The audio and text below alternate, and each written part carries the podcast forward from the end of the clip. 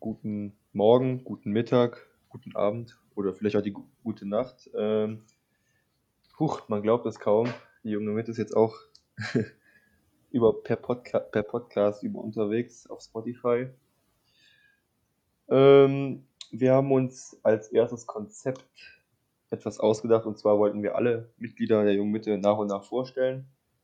Ähm, ich bin Lukas Teller, auch Mitglied der Jungen Mitte und fungiere in den nächsten Folgen als Moderator. Dabei werde ich so ein bisschen die naive Rolle einnehmen und naive Fragen stellen. Ich kenne natürlich äh, die Mitglieder, nur damit man sie besser kennenlernt, muss ich mich natürlich auch in die Rolle des Unwissenden begeben. Äh, also könnt ihr euch auf die nächsten Folgen freuen, die wahrscheinlich im Monatsrhythmus kommen.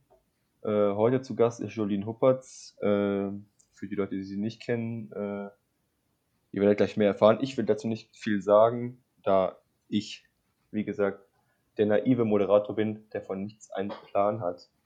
Hallo Jolien. Hallo Lukas, ich finde, dass du das ganz sympathisch bis jetzt machst. ist ein bisschen ungewohnt, muss ich sagen. Ja, ich finde es auch äh, ein bisschen, aber ich finde es so gut. Weil man redet quasi mit sich selber, aber irgendwie auch nicht. das ist Gewöhnungssache, aber das wird schon. Ähm, ja, wie gesagt, ich begebe mich jetzt ein bisschen in die naive Rolle. Und ähm, wie kann man naiver starten als mit der Frage, wer bist du? Ich finde es schon ein bisschen lustig, dass du mir die Frage stellst. Ja, mein Name ist äh, Julien Huppertz. Ich bin Mitglied im Parlament der deutschsprachigen Gemeinschaft. Äh, werd nächsten Monat äh, 25. Ganz furchtbar. Und äh, ja, sitze auch noch im Sozialhilferat in Kelmis und daneben studiere ich noch. Ja. Reicht dir das oder? Das Ding ist, die, ich habe die Fragen sind so gestellt, dass jeder so ausholen kann, wie er möchte. Äh, so naiv, also es wird viel Raum gelassen, deswegen kannst du die so ausführlich beantworten, wie du willst. Aber bevor wir jetzt in Richtung Politik gehen, hätte ich noch eine Frage an dich. Und zwar musst du mir jetzt innerhalb von fünf Sekunden deine Lieblingsstadt und dein Lieblingsessen nennen. Boah, das ist schwer. Äh, Lieblingsessen, äh, Pizza, Burger, äh, Fast Food, äh, Lieblingsstadt, äh, keine Ahnung. Das war mehr als fünf Sekunden, oder? Ja, aber dann gebe ich dir noch ein paar Sekunden mehr, solange ich schnell komme. Nee, wirklich keine Ahnung. Ich glaube, das Entscheidende ist halt, mit wem du unterwegs bist. Und da kann halt jeder Ort schön sein. Und du hast keinen Ort, wo du denkst oder wo du, wo du dich immerhin sehnst, zum Beispiel jetzt während der Corona-Pandemie, ach, da wäre ich jetzt nochmal gerne oder. Äh, äh, ta tatsächlich würde ich jetzt ganz gerne nochmal an der Mosel spazieren gehen. Dann haben wir quasi und parallel, und parallel so ein schönes Glas Wein trinken. Das wäre perfekt. Dann vielleicht könnte man auch die Frage stellen, warum denn die Mosel? Wie kommst du genau auf dieses Gebiet? Wie komme ich auf die Mosel? Ja, ich studiere ja in Trier und äh, dementsprechend bin ich halt immer viel an der Mosel unterwegs und das ist echt eine schöne Gegend. Ich habe am Anfang auch gedacht, das ist so, ja, eher für alte Leute, aber nee, es ist ganz schön da. Freut mich zu hören. Ähm, wir als junge Mitte sind ja immer noch äh, die politische Jungpartei der CSP, deswegen sollte es in dem Podcast auch äh, in gewissen Teilen um Politik gehen. Und da du ja auch äh, ein Amt inne hast, bietet es, bietet es sich ja an, auch drüber zu sprechen. Ähm, du bist ja, wie gesagt, noch 24, bevor die böse 25 kommt. Da kann man sich schon die Frage stellen, wie du eigentlich zur Politik gekommen bist. Weil du bist ja noch relativ jung, hast schon ein Amt inne. Da könnte man sich ja die Frage stellen, ähm, woher das frühe Interesse kam und in welchem Alter. Das war eigentlich ganz eine ganz banale Story. Ich wollte, ähm, ich musste in der Schule eine Endarbeit schreiben, wie jeder andere auch im Abitur, und habe halt ein Jahr doppeln müssen. Und habe dann, äh, als ich im fünften Sekundarschul, äh, ja, im fünften Sekundarschuljahr war, einer Freundin das Thema mhm. Käfigmenschen empfohlen. Die hat das dann auch genommen und ich wollte es unbedingt machen. Dann war das Thema weg. Und ich hatte dann kein Thema. Und am Ende des fünften Jahres kam dann ein Diplomat in die Schule und hat dann über Lobbyarbeit gesprochen. Also Lobbyarbeit auf Ebene der Europäischen Union. Da geht es quasi um externe Politikberatung. Und habe mich dann entschlossen, dieses Thema zu machen und brauchte ein Interview. Und äh, ja, in Kelmis hat ja, beziehungsweise wohnt immer noch der ehemalige EU-Abgeordnete Mathieu Grosch. Dem habe ich dann äh, bestimmt fünf E-Mails geschrieben, zwei Briefe und nie eine Antwort bekommen. Ich war wirklich äh, ja, ich war schon echt dabei aufzugeben und war ein bisschen frustriert. Und dann kam meine Mutter irgendwann sonntags morgens mit der Zeitung, mit dem Wochenspiegel und meinte, hier guck mal, Sie haben ein Problem, wir kümmern uns drum, Pascal Arimont. Also habe ich dann äh, Pascal bzw. Herrn Arimon eine E-Mail geschickt, äh, sonntags morgens 10 Uhr und 10.30 Uhr kam dann die Antwort, ja, willst du einen Tag mit nach Brüssel kommen? So, dann habe ich ja Pascal kennengelernt, der halt wirklich auch äh, super gut jungen Menschen Politik näher bringen kann. Äh, ja, und dann drei Monate später kam dann eine E-Mail, äh, junge Mitte stellt sich neu auf, willst du vorbeikommen? Und ich war so, hm, will ich, will ich nicht. Ich habe ja keine Ahnung von Politik und dann würde ich mich ja nur blamieren und ja, ursprünglich bin ich dann halt doch hin. Übrigens noch ein kleiner Fun-Fact: äh, Im Rahmen meiner Endarbeit hatte ich dann auch ein Interview mit einem SP-Politiker, der mich auch einladen wollte zu seiner jungen Organisation. Aber ja, die Einladung ist halt nie gekommen. Da warte ich bis heute noch drauf. Wenn es nicht heute zu spät ist. Ja, wahrscheinlich schon, aber ja. Ist aber schon bizarr, dass, ähm, wenn man im Generellen mit Leuten spricht, wie sie in die Politik gekommen sind oder wie sie wie es dazu gekommen ist, dass sie sich politisch engagieren oder in einer Jungpartei aktiv sind, dass niemand es wirklich wollte. Also ja, niemand. Es war wirklich halt einfach Zufall. Ne? Also es ist nicht so, als hätte ich mich nicht für Politik interessiert, aber ähm, ich habe nicht damit gerechnet, das im jungen Alter so zu machen. Weißt du, ich habe eher gedacht, so nach dem Studium erstmal ein paar Jahre arbeiten gehen und vielleicht dann. Ja, und wie alt warst du genau? 17, ähm, 18? 18. 18. Also bist du quasi über das Thema Lobbyarbeit in die genau. politische Arbeit gekommen. Genau. Und welche Themen interessieren dich momentan besonders oder über die letzten Jahre? Also ich bin ja ähm, im Ausschuss 4 im Parlament, das ist der Ausschuss für Gesundheit, Soziales, Wohnungswesen und Energie und da liegt mir halt insbesondere das Soziale am Herzen. Also wir beschäftigen uns jetzt mit Sicherheit schon ja, seit einem halben Jahr, wenn nicht sogar länger, mit den Pflegekräften. Da gab es dann ja auch ähm, den Bürgerdialog. Jetzt haben wir eine Petition da liegen. Ähm, da geht es halt darum, dass Pflegekräfte zu wenig, also zu schlecht bezahlt sind, teilweise zu viel Verantwortung haben, zu wenig Kollegen. Und da muss auf jeden Fall halt was passieren. Und ich habe ja selber auch mal in einem Heim gearbeitet. Das ist jetzt aber auch schon, wenn ich so drüber nachdenke, schon fast neun Jahre her. Und das ja, du siehst halt, die Leute sind nicht entspannt, die laufen einfach nur durch die Gegend, die haben halt nicht die Zeit, sich auch mal mit den Senioren hinzusetzen oder halt, weißt du, einfach nur mal ein Smalltalk, hallo, wie geht's? Das ist halt mhm. halt ein bisschen, ja. Und da muss man auf jeden Fall was machen. Oder ich habe halt auch privat äh, ein paar Freundinnen, die halt als Pflegehelferinnen arbeiten. Und da sagte mir eine vor drei, vier Tagen noch, sie arbeitet vier Fünftel und wenn sie halt ihren Partner nicht hätte, könnte sie keine Wohnung damit richtig finanzieren und sich was aufbauen. Das ist doch schon erschreckend für jemand, der halt doch einen harten Job hat. Ja, nicht nur hart, sondern auch einen Job, der wirklich äh, relevant ist, systemrelevant ist. Also ich weiß ja nicht, wie ausführlich du jetzt die Frage beantwortet haben willst, aber sonst äh, gibt es auch noch andere Dinge, zum Beispiel wie äh, ein einfacher Zugang zu deutschsprachiger äh, Behandlung im Gesundheitssektor. Also ist es ja. Ich überlasse dir das Wort. Ja, okay, danke. Schieß los. Danke. Äh, ja, du siehst es ja auch mit ISOM, was halt auch weggebrochen ist. Das ist halt auch schade. Und es gibt ja auch effektiv Leute, die dann halt über die Grenze fahren und dann erst da den Notruf wählen, weil sie dann halt äh, unkompliziert ins deutsche Krankenhaus kommen. Ne? Das ist auch so eine Sache für sich. Oder im Seniorenbereich, da haben wir auch schon ein paar Mal drüber gesprochen, Demenzdorf in Mausbach. Das ist halt quasi am, am Wald und du hast da auch kein. Ähm, du hast keinen Zaun drum, du hast keine Abgrenzung, die Leute können sich frei bewegen. Du hast, das sieht aus wie ein kleines Dorf, so musst du dir das irgendwie vorstellen. Ja, wie ein Dorf, logisch. Äh, und die Häuser sind halt auch alle unterschiedlich angestrichen und auch von innen unterschiedlich, dass selbst wenn die Leute sich vom Haus vertun, dass sie es halt selber noch erkennen können. Es wird mit den Leuten vormittags eingekauft, zusammengekocht. Das ist alles äh, sehr familiär. Da hast du auch ähm, in dem Dorf so kleine Läden, zum Beispiel ein Friseursalon, du hast da äh, sogar einen Wellnessbereich, einen Esel. Ähm, das ist schon sehr entspannt und du siehst halt auch, die Leute sind da entspannt, die sind da angekommen, die wohnen da, die sind zu Hause, die können auch spazieren gehen, dann können die sich halt so einen Knopf beantragen, falls mal was ist, das ist eine super Sache.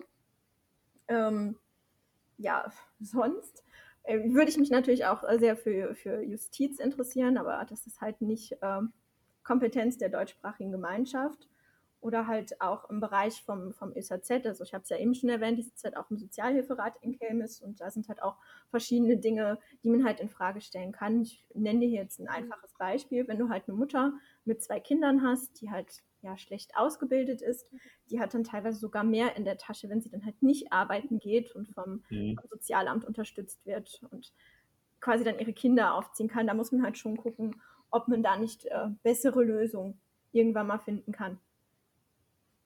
Du hast das Thema Justiz angesprochen. Jetzt natürlich die Frage, warum ausgerechnet dieses Thema? warum ausgerechnet dieses Thema? Erst liegt dir auf der Hand. Also studiere Jura und äh, ja, ganz klar. Aber da ist natürlich die Frage, du bist 24, sitzt im PDG, bist im ÖSAZ-Ausschuss, hm, da hat man schon einiges zu tun. Inwiefern lässt sich das mit dem Studium kombinieren? Vor allem, weil das ja ein Studium in Trier ist Gut, jetzt mit der Corona-Situation ähm, ist es egal, wo man studiert, man ist sowieso zu Hause. Aber im Generellen, wie, wie verbindest du beides? Ja, so einfach äh, ist es halt tatsächlich nicht. Aber als ich ja ähm, ins Parlament gekommen bin, also mein Studium ist ja quasi fast am Ende. Ich habe jetzt natürlich was länger studieren müssen, aber ich habe halt das große Glück, ja, das jetzt Glück, Unglück ist, weiß man jetzt noch nicht. Ich habe halt das Glück gehabt, dass ich halt bis zum Ende hin in meinem Studium relativ wenig tun musste, um halt meine Klausuren bzw. Prüfungen zu bestehen. Und so zum Ende hin merkst du halt schon, dass die Zeit knapp wird. Also ich stehe jetzt auch seit, äh, einem, seit über einem Monat morgens äh, relativ früh auf, sodass ich halt äh, um mittags rum schon meine fünf, sechs Stunden gelernt habe und dann halt im Nachmittag äh, noch die Zeit habe, Politik zu machen. Aber ich glaube, an der Stelle muss man halt auch unterstreichen, dass halt ja, das, das Mandat im, im Parlament der deutschsprachigen Gemeinschaft ist ja kein, kein Vollzeitmandat in dem Sinne.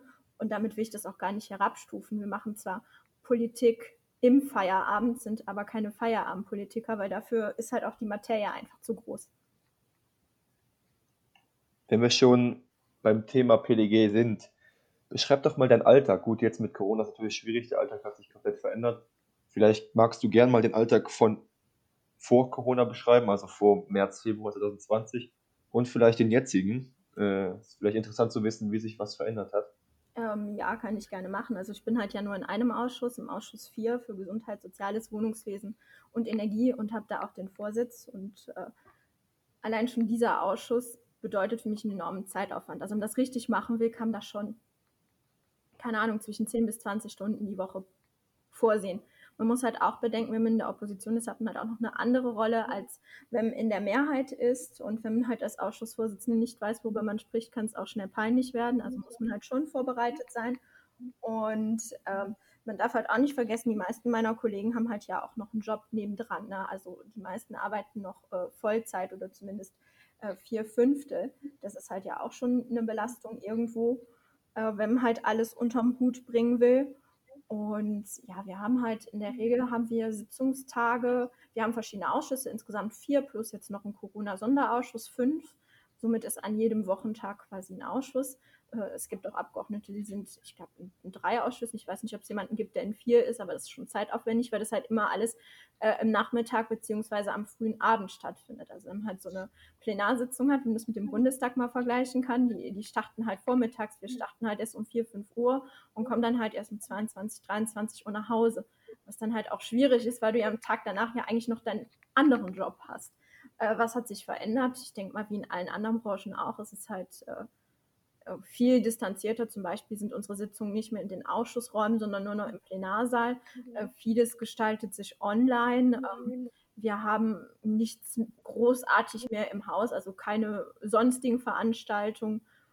Aber ja, die Arbeit muss ja trotzdem weitergehen. Also wir haben zum Beispiel auch, glaube ich, ähm, drei Wochen oder so haben wir, haben wir nicht, haben wir keine Sitzung gehabt oder zwei Wochen und haben dann aber dafür quasi ähm, in den Urlaub rein äh, verlängert. Ähm, um jetzt mal auf die Ausschussarbeit oder die Plenarsitzung zurückzukommen. Es besteht mit Sicherheit die Möglichkeit, sich online zuzuschalten. Ja, genau, das machen halt auch einige Kollegen. Also wir haben ja auch äh, zum Teil ältere Kollegen oder halt auch eine junge Kollegin, die halt äh, ja eine gewisse Vorerkrankung hat, beziehungsweise chronisch krank ist und da ist es halt schon verantwortungslos, wenn die jetzt ins Parlament kommen müssten. Also es gibt halt auch einen Ausschuss, der komplett online tagt. Ähm, bei mir im Ausschuss ist es so, dass wir halt einen Stamm haben, so von vier, fünf Leuten, die halt tatsächlich kommen und der Rest lässt sich halt zuschalten. Es ist natürlich ein bisschen differenziert, also wie soll ich das sagen, nicht differenzierter, aber von der Atmosphäre her einfach ein bisschen kühler, weil wenn du halt äh, ja face to face bist, dann ist ja die Kommunikation eine ganz andere. Ne? Dann hast du halt auch eine ganz andere Emotion, die da ist. Aber ja, das sind, was willst du machen? Das sind die Umstände und das ist halt der beste Weg. Und funktioniert die Arbeit so wie vorher, auch mit der veränderten Kommunikation? Ja. Also merkt man Unterschiede? Ähm, nee, das, das klappt alles. Das klappt alles reibungslos. Das ist gar kein Problem. Alles klar. Ähm, um jetzt mal ein bisschen noch politischer zu werden. In den letzten Monaten, wenn nicht sogar Jahren, kam immer das Thema Wahlrecht ab, 8, äh, ab 18, sage ich schon, ab 18 ist es ja schon längst, ab 16 hoch, dass man den Jugendlichen äh, eine Stimme gibt. Wie stehst du dazu?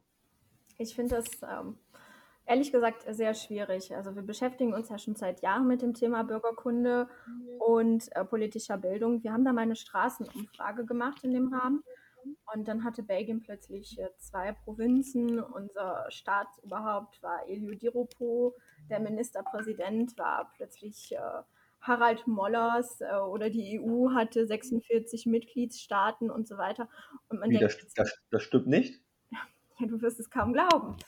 Ähm, und man denkt halt zuerst, äh, das, das sind die Aus, das, das sind Ausnahmen. Nee, das äh, waren tatsächlich so Regelantworten. Also da merkt man halt, dass da halt doch was im, im Argen irgendwo liegt. Und äh, klar, andererseits denke ich mir, viele Erwachsene hätten das bestimmt auch nicht beantworten können. Aber dann sind wir bei einem anderen Problem, was ich äh, als das viel größere Problem betrachte, als die Frage, wählen ab 16, das ist einfach die Wahlpflicht macht das Sinn, dass Leute wählen gehen, die keine Lust haben, wählen zu gehen und sich halt auch noch nie mit Politik beschäftigt haben oder noch nie mit einem Wahlprogramm, dann gehen sie ins Wahlbüro und sehen davor, keine Ahnung, Wahlplakat, eine schöne junge Frau, ich weiß nicht, oder einen schönen jungen Mann, denken sich, oder oh, sieht sympathisch aus, wissen aber nicht, wofür der steht und machen da ihr Kreuzchen. Ich weiß nicht. Also, ich finde das nicht so gut. Um jetzt mal so ein bisschen Persönliches auch von mir reinzubringen, muss ich äh, dir auch ehrlich gestehen, dass mein politisches Interesse und das politische Wissen auch leider, leider zu, nur zu sehr kleinen Teilen aus der Schule kommt. Ähm, vielleicht sitzt da auch das Problem. Äh, was denkst du, meinst du, die Schulen müssten mehr in die Richtung tun, dass man den Schülern mehr politisch vermittelt? Ja, das auf jeden Fall. Also wir haben ja auch die Diskussion gehabt, ob man da jetzt ein gesondertes Fach machen sollte oder es tatsächlich fachübergreifend. Wir haben uns ja als junge Mitte damals für fachübergreifend ausgesprochen das ja auch sehr gut im Deutschunterricht oder in einem anderen Sprachenunterricht äh, ansiedeln könnte oder auch in Geschichte oder äh, Geografie. Ähm, zum Beispiel in Hessen, das war damals, ja, den, den, den äh, Kultusminister hatten wir damals eingeladen zu einer Podiumsdiskussion und die haben dann ein eigenes Fach Bürgerkunde um zum Beispiel auch erklärt, warum gibt es Steuern, ähm, wie werden Steuern erhoben, was ist der Zweck und so weiter. Natürlich macht es keinen Sinn, äh, einem jungen Menschen zu erklären, äh, wie, wo, was genau man eine Steuer ausfüllt oder da verändert sich so viel, das macht keinen Sinn, aber dass man halt zumindest erklärt, dafür, dafür wird es gemacht. Oder dafür hast du ein Demokratieprinzip oder ein Sozialstaatprinzip, dass man halt zumindest diese Grundkenntnisse an die Hand gelegt bekommt. Es geht also nicht, es geht quasi nicht nur um das Politische, sondern auch um die Grundkenntnisse. Nee, es um, geht auch um, um, gesellschaftspolitische Themen, klar. Gesellschaft, ja. Ähm, um jetzt mal so ein bisschen auf das Covid-19-Thema äh, zurückzukommen. Ich will da eigentlich gar nicht lang drüber reden. Ich glaube, das wird in letzter Zeit einem Jahr schon genug getan, aber man kommt einfach nicht drum rum. Ähm, wie schätzt du die Stimmung in Ostbelgien ein? Hat sich da irgendwas verändert jetzt im Hinblick, äh, wie man, ich sage jetzt mal, euch Politiker, euch da oben sieht? Äh, fällt dir was auf? Die Stimmung ist sie schlechter geworden, die Kommunikation funktioniert sie noch so wie vorher? Hat sich was verändert? Merkst du was? Ähm, ich denke, dass der Ton auch gegenüber Politikern einfach rauer wird. Also ich denke, dass auch viele Menschen einfach äh, frustriert sind. Die, die Stimmung wirst du wahrscheinlich überall auf der ganzen Welt gerade finden. Es, äh, jeder stellt sich die Frage, wann wird es besser? Wann kann ich meine Lieben wieder umarmen? Wann kann ich mein Geschäft öffnen? Wann kann ich wieder meiner normalen Tätigkeit nachgehen? Wann werde ich geimpft? Und ich glaube, da wird es manchen Politiker ganz gut, ja, ganz gut stehen, wenn da ein bisschen transparenter und ein bisschen ehrlicher wäre. Man hat ja oft den Eindruck, den Leuten wird dann etwas in, in Aussicht gestellt, wo ja eigentlich der gesunde Menschenverstand schon sagt, hallo, das kann gar nicht sein, die Zahlen entwickeln sich doch gar nicht so. Man sollte da einfach ehrlicher sein, statt Hoffnungen zu schüren, die nicht da sind. Und ich habe es ja auch in meiner Haushaltsrede gesagt, äh, wir haben ein bisschen Recherchearbeit bei uns im, im Büro betrieben und sind dann auf einen Pandemieplan von 2006 gestoßen. Also das heißt, dass äh, Belgien und auch die, die Gliedstaaten äh, zusammen einen Pandemieplan erarbeitet haben. Diesen Pandemieplan haben wir nirgendwo mehr gefunden. Und äh, der Pandemieplan geht halt klipp und klar darauf ein. Also wir haben halt noch Fragmente finden können. Ähm, was passiert, wenn man halt hoch ansteckende Krankheiten hat, äh, welche Vorkehrungen müssen getroffen werden, ähm, was gekauft werden muss, zum Beispiel die Anschaffung von Masken und so weiter. Das wird darin ja schon klar geregelt. Und heute möchte plötzlich keiner mehr was von diesem Plan wissen. Also da spricht man ja schon äh, von unterschiedlichen Maßnahmen, etwa von, von von der Anschaffung von, von Impfdosen im Fall der Fälle oder von Masken, Handschuhen, äh, von Sensibilisierungsmaßnahmen, von Schutz von Risikogruppen und so weiter. Und dann finde ich das halt sehr schade, wenn man halt heute äh, ja davon einfach nichts mehr hören will. Oder auch ähm, Teil dieses äh, Strategieplans äh, war eine Ausarbeitung, was getan werden muss, um ein Heim zu schützen. Und da hieß es äh, in dem im Pilotprojekt von 2011, dass man dafür 20.000 Euro pro Einrichtung bräuchte. Ja, ist halt nicht passiert und mir ist halt auch bewusst, dass äh, das wirft man mir auch ganz gerne vor. Es geht nicht darum, jetzt äh, in Richtung der Regierung der deutschsprachigen Gemeinschaft äh, Dreck zu werfen, ganz im Gegenteil.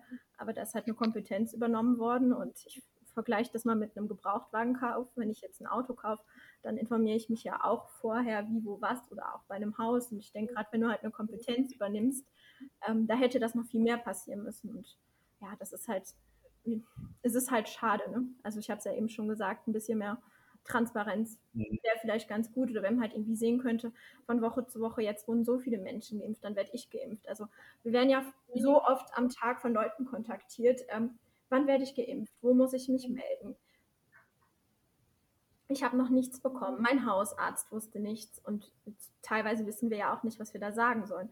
Also ich glaube halt, dass man halt auch die Abgeordneten sowohl bei uns im Parlament als auch in den anderen Parlamenten äh, als Multiplikatoren nutzen sollte. Also wenn wir halt auch mehr Infos an der Hand hätten, könnten wir natürlich diese Infos auch besser verbreiten, sodass wenn uns Leute ansprechen, dass wir halt auch eine fundierte Antwort geben können.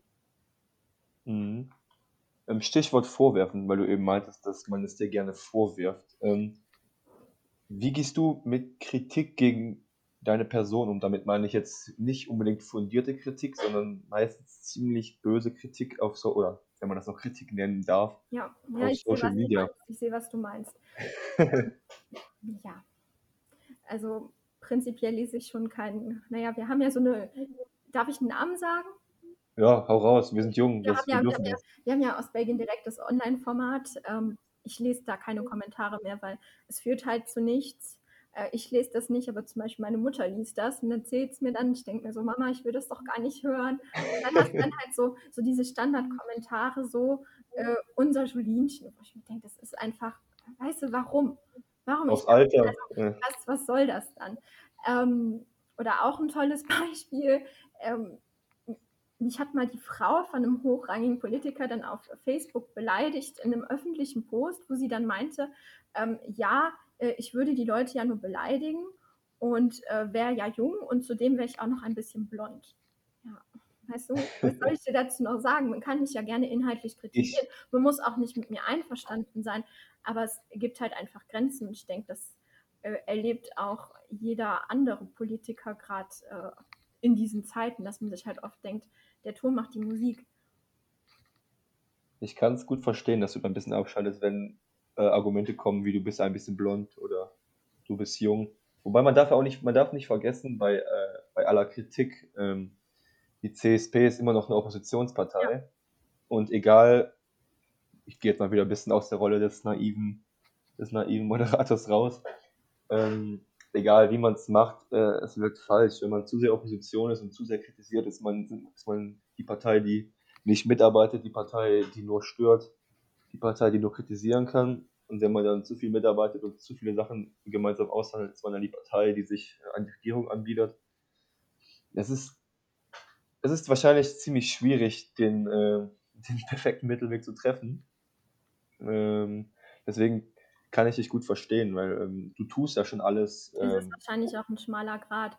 Also, eben. du, ich denke, eine Schlagzeile ist halt auch schöner, wenn da jetzt steht, äh, keine Ahnung, beispielsweise äh, Frau Huppertz legt sich mal wieder mit Parlamentspräsident an.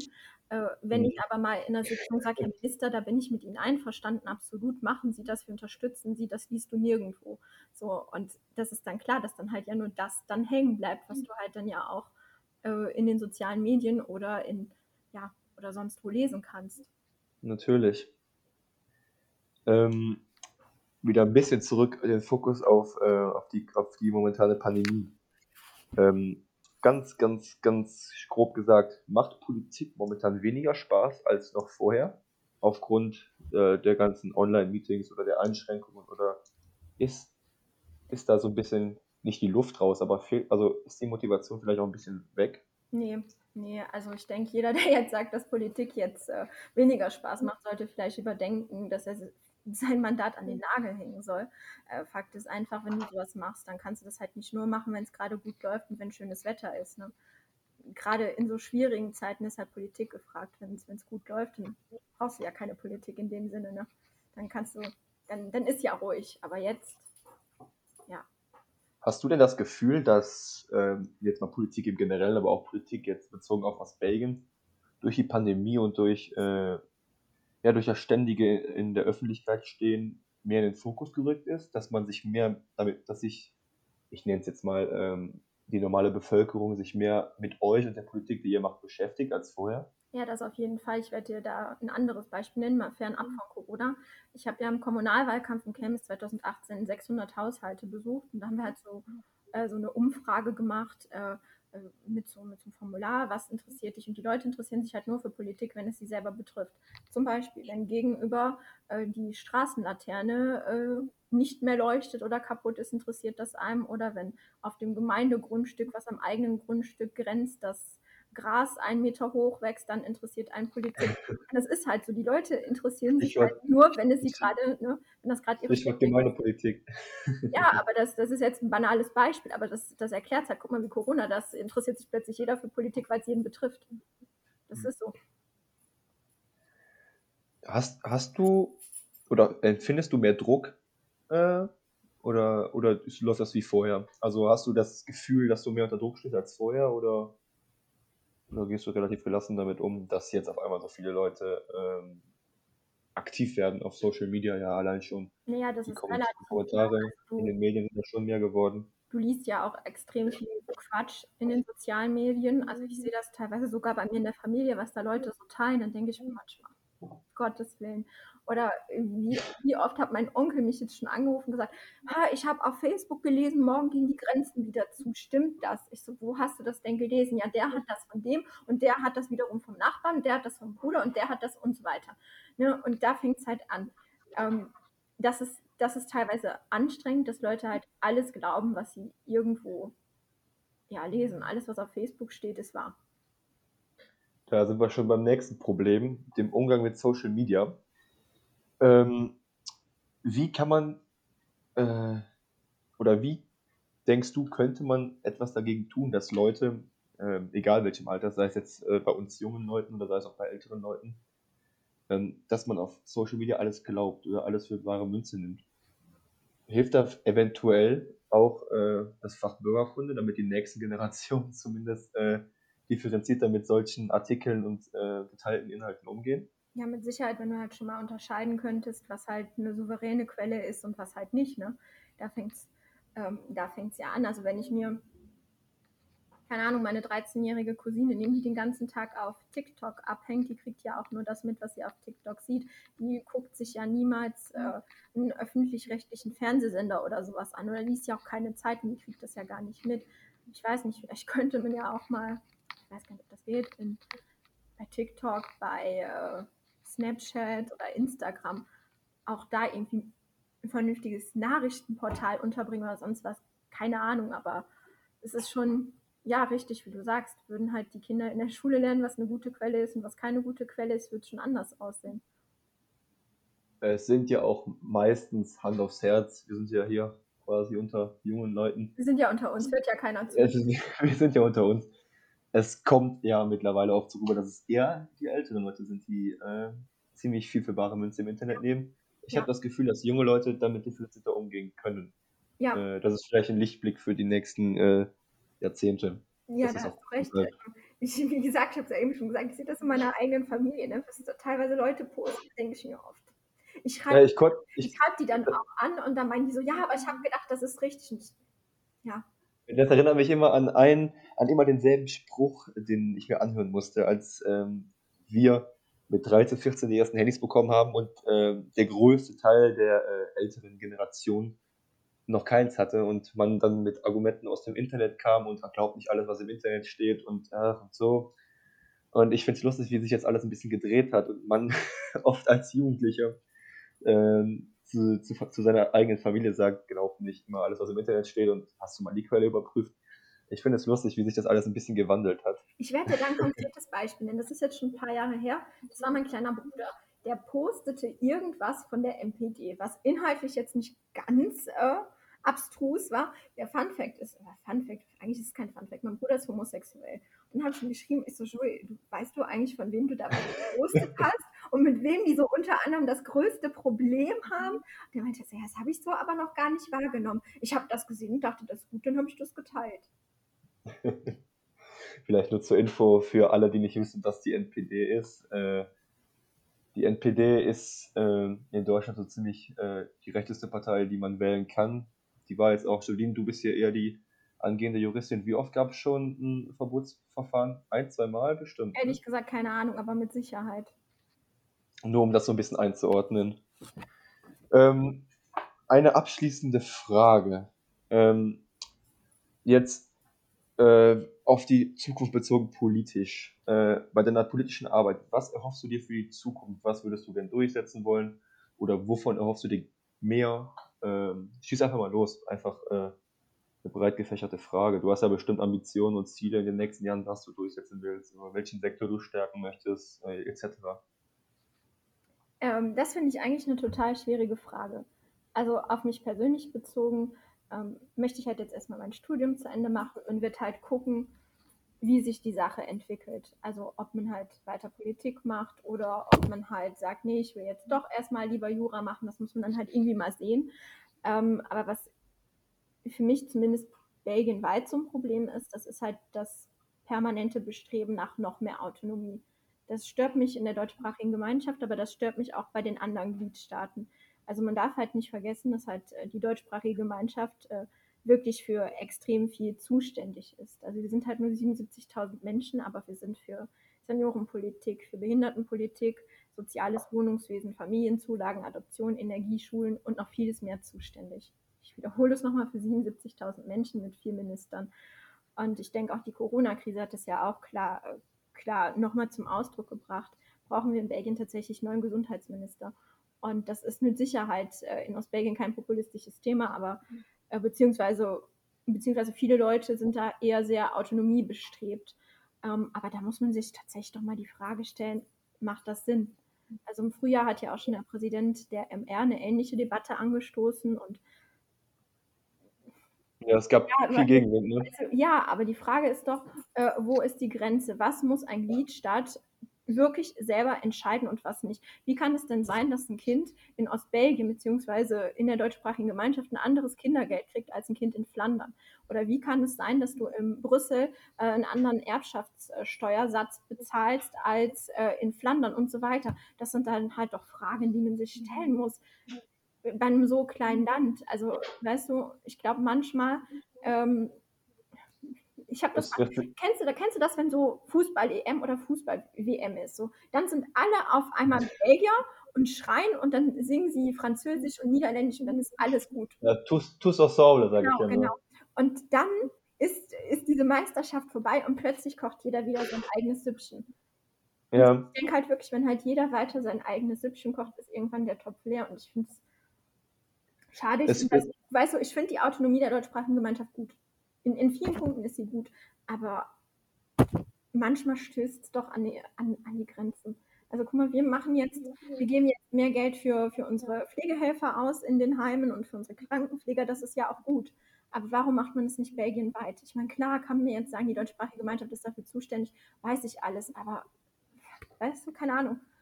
Das führt vermutlich auch dazu, wenn ich jetzt in meinem Freundeskreis oder in meinem Alter mich umhöre, dass sehr wenige Menschen oder sehr wenige Jugendliche mit der Politik in Belgien was anfangen können. Sei es jetzt wegen der Sprache, aber ich denke auch vor allem ähm, wegen, wegen der krassen Föderalität, dass alles eins, also es gibt ja so viele Minister, es gibt so viele Parlamente.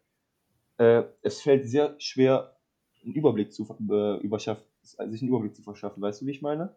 Und ich habe das Gefühl, dass das nicht unbedingt dazu beiträgt, äh, dass Jugendliche sich gern politisch engagieren oder politisch interessiert sind.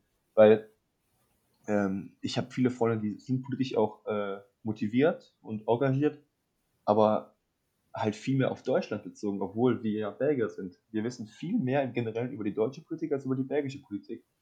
Ja gut, das aber ja das wird wahrscheinlich damit zu tun haben, dass wir halt hier deutsches Fernsehen gucken.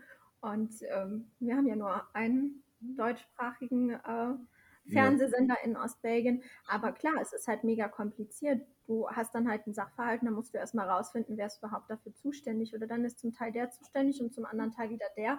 Es ist halt, ähm, also ich habe jetzt, dann war ich habe die Tage, das habe ich ja noch irgendwo liegen, warte, ich muss mal kurz raus, habe ich einen Link bekommen von, wem ist das? Von Alteo, Sozialbewegung für Menschen mit und ohne Beeinträchtigung. Äh, das hat so circa ja, was mehr als 80 Seiten, Belgien leicht erklärt. Ja, das habe ich sogar dreimal bekommen. Wenn du willst, kann ich dir eins schenken. gerne, gerne. Um nochmal darauf zurückzukommen, warum du in dem im jungen Alter ein Mandat hast. Vielleicht magst du dazu was sagen, wie es überhaupt dazu gekommen ist, wie du auf die Liste gekommen bist ähm, und wie es überhaupt, wie es zu der Möglichkeit kam. Ja, es war eigentlich alles eher Zufall. Es war am Ende viel Glück, Ehrgeiz und auch äh, Fleiß. Ähm, ich denke mal, jede junge Partei will ja junge Menschen und fördert diese halt auch nach, ja, nach ihren Möglichkeiten. Zum Beispiel hatte halt ich ähm, die Möglichkeit, an Besuchen in Berlin teilzunehmen. Da haben wir dann unter anderem Peter Altmaier kennengelernt. Oder ich durfte auch mit einer Delegation mit äh, nach Saarbrücken, wo wir dann Annegret Kramp-Karrenbauer getroffen haben. Oder zum Beispiel auch äh, Armin Laschet oder ein Treffen mit Angela Merkel. Also man hat halt versucht, die junge Mitte immer einzubinden. Das fand ich halt äh, einfach schön. Du warst halt nicht nur, du hast es halt nicht nur von außen mitbekommen, sondern du warst halt ein Teil und konntest dir halt auch wirklich dein eigenes Bild machen. Aber so haben wir halt auch, hatten uns halt auch innerbelgische Kontakte vermittelt. Wie eben haben wir ja über, ähm, über das Thema Bürgerkunde gesprochen und da hatten wir äh, Kontakt mit Hilde Krewitz, das ist die ehemalige Bildungsministerin von Flandern. Oder wir hatten auch ähm, im, im Wahlkampf äh, Peter de Creme zu Besuch. Äh, als junge Mitte hatten wir auch die Möglichkeit, mehrfach im EU-Parlament, sowohl in Brüssel als auch in Straßburg Gast zu sein und haben da auch an Diskussionsrunden teilnehmen können. Also man hat uns halt schon sehr viel ermöglicht. Wir konnten eigene Veranstaltungen, Diskussionsrunden, Themenabenden und so weiter organisieren. Mhm. wir hatten auch die Möglichkeit, uns ähm, weiterbilden zu lassen, also mit Kommunikationscoaches oder äh, auch ähm, Social Media Marketing und so weiter. Also man hat ihn schon, äh, man hat ihn schon gefordert als auch gefördert. Ähm, und wir haben damals gestartet mit zwei Mitgliedern im CSP-Vorstand. Mittlerweile sind es ja vier. Also das heißt, die zwei Vorsitzenden der Jungen Mitte als ähm, Jacques und ich über unsere Mandate. Und da hatten wir halt auch immer die Möglichkeit und das Recht, unsere Meinung halt auch frei zu äußern. Und das ist halt, das ist halt auch schon mal was, was wert.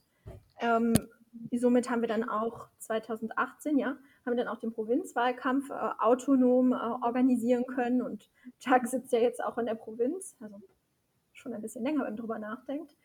Ein ähm, Kind der jungen Mitte. Ja, ja, ja, tatsächlich. Ähm, immer noch. Und irgendwann kam, jetzt habe ich so viel gelabert und bin immer noch nicht auf den Punkt gekommen. Mensch. Doch kein Problem, das ist doch das, Konzept, das, ist doch das Konzept vom Podcasting, oder nicht? Ja, wenn du das sagst. Ja, und dann kam irgendwann ja die Zeitrichtung Kommunalwahl. Also die Kommunalwahl war ja 2018 im Oktober und äh, die restlichen Wahlen sowie die Parlamentswahl war ja im Mai 2019. Und so Richtung Kommunalwahl haben wir so ein halbes Jahr vorher als junge Mitte die Forderung aufgeworfen, wir hätten gerne einen jungen Kandidaten in den ersten Top 5 auf jeder Kommunalliste.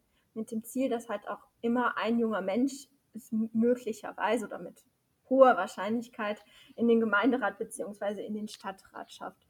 Ähm, das wird dann halt auch äh, damals vom, vom Parteivorstand angenommen. Also gab es halt nur eine Enthaltung eine Gegenstimme, aber das hat halt wirklich Anklang gefunden, auch bei den Älteren.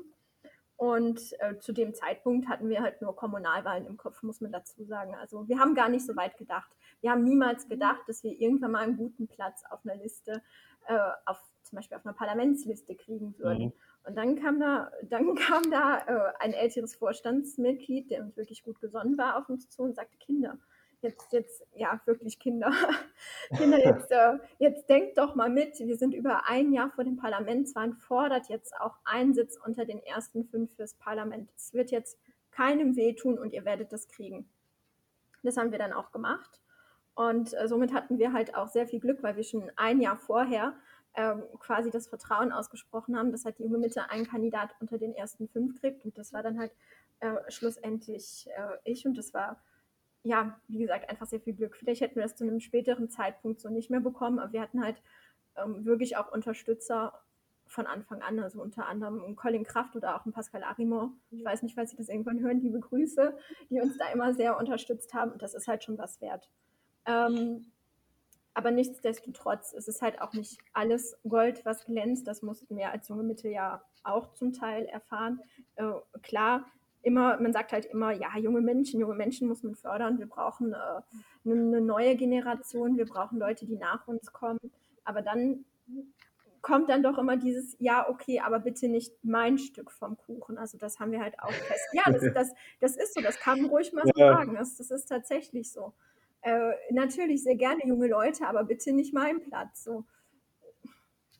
Und, aber ich möchte an der Stelle auch unterstreichen, dass Jungsein keine Qualifikation ist. Ne? Äh, das ist einfach, man, man, ist halt jung, aber das heißt ja nicht, dass jemand, der äh, jung ist, besser qualifiziert ist oder sonst irgendwas. Ich habe das aber auch, nicht, aber auch nicht das Gegenteil. Nee. Oft ist man ja auch äh, der Blöde, wenn man jung ist. Nee, als junger Mensch, ganz im Gegenteil. Äh, das äh, habe ich auch im Parlament gesehen, so insbesondere ganz am Anfang, als ich den ähm, Vorsitz des Ausschusses übernommen habe. Als junger Mensch äh, guckt man dir genau auf die Finger. Du musst halt mehr leisten als jemand, der, der schon älter ist oder vielleicht auch schon mehr Lebenserfahrung hat.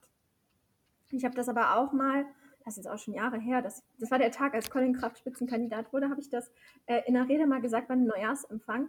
Ähm, Politik gestaltet sich ja wie eine Familie. Du brauchst halt erfahrene Leute, du brauchst äh, wie, wie Großeltern, wie deine Eltern, wie, wie Kinder. Das, das muss halt ja eine komplett heterogene Masse sein. Das macht halt Alles keinen Sinn. Das macht halt keinen Sinn, wenn du fünf 70-Jährige da sitzen hast. Genauso wenig macht es Sinn, wenn du fünf 18-Jährige da sitzen hast. Äh, wenn ich mir, wir haben zum Beispiel im, im, im, Büro, haben wir einen Büroleiter, der über 25 Jahre in der Fraktion arbeitet. Äh, der, der weiß alles gefühlt. So. Und das, das hat halt Mehrwert. Also man lernt ja auch voneinander. Darauf möchte ich halt eigentlich hinaus. Aber man muss irgendwann anfangen, um Erfahrungen sammeln zu können. Und ja. Das ist wichtig. Und das ist auch gut, wenn man jung anfängt. Die Erfahrung sammelt man relativ schnell. Und was halt auch wichtig ist, dass du halt, ähm, ist, weißt du, es gibt halt überall äh, Fallen oder Äste, von denen du dich absägen kannst. Es ist aber halt beruhigend zu wissen, dass man halt irgendwo äh, Leute hat, die es gut mit einem meinen und die man halt auch anrufen kann, wo man auch einen ehrlichen Rat kriegt. Ich denke, mhm. in der Politik man hat nicht unbedingt Freunde, wobei ich sagen würde, in der Jugendmitte sind wir doch alle sehr gut miteinander befreundet. Auf jeden Fall, auf ähm, jeden ähm, Fall. Das, das, das, ist bei weitem die Ausnahme. Ich kenne auch andere junge Organisationen, äh, auch aus dem Studium oder weil da ja, Bekannte aus dem Studium da Mitglied sind, da läuft das nicht so ab wie bei uns. Das ist da knallharter Konkurrenzkampf, da ist das bei uns echt. Äh, ja. Familiär, ja. Ja, das, das ist ja auch so. Also wenn ich. Das stimmt, ja. Und das ist ja was wert, weißt du halt, dass da halt eine gewisse Loyalität herrscht. Und das macht es ja aus, wenn du, wenn du weißt, äh, das sind halt gute Berater. Da auf die Leute kann ich zugehen, wenn ich jetzt zum Beispiel einen Siemen nehme, der in Eupen im Stadtrat sitzt oder einen Jacques in der Provinz. Äh, wir müssen nicht einer Meinung sein, aber das sind, das sind loyale Gefährten. Und ja, ich habe die auch privat richtig gern, die sind top. Bessere Werbung kann die junge Mitte eigentlich gar nicht bekommen. Ja, aber, ja, aber es, ist ja nun mal, es, ist ja, es ist ja nun mal wirklich so. Also, ja. keine Ahnung, ich bin ja, wir sind ja auch schon ein paar Mal, naja, komm, das wird jetzt den Rahmen sprengen. Falls ihr mehr über die junge Mitte wissen wollt, da gibt es noch einiges zu erzählen, dann schreibt uns doch einfach auf Instagram, junge Mitte DG, alles zusammen, oder meldet euch andersweitig. Ähm, ihr könnt nämlich gern ebenfalls aktiv werden setzt euch einfach mit uns in Kontakt und äh, Jolien, ich bin soweit durch. Falls du irgendetwas noch erwähnen möchtest oder irgendwas zu sagen hast, dann schieß los. Nö, ich finde, dass du das gut gemacht hast und Kompliment dafür und nochmal äh, danke für die Einladung und schön, dass ich auch die Erste sein durfte und dass es halt auch endlich mit unseren Aufnahmen geklappt hat. Endlich geklappt, ja. Ihr wird aber in Zukunft immer besser und besser werden. Alle Anfang ist schwer, aber Ich bin doch überrascht. Lukas, ja. und wenn du jemanden brauchst, der deine Folge moderiert, ich kann das gerne machen. okay, darüber können wir ja noch reden. Alles ja, klar. ich, ich, ich äh, halte es im Hinterkopf. Und äh, im Generellen ist halt die Idee, dass jeden Monat eine neue Folge kommt. Also in einem Monat. Es ist nicht genau ein Monat. Es wird plus minus ein Monat sein.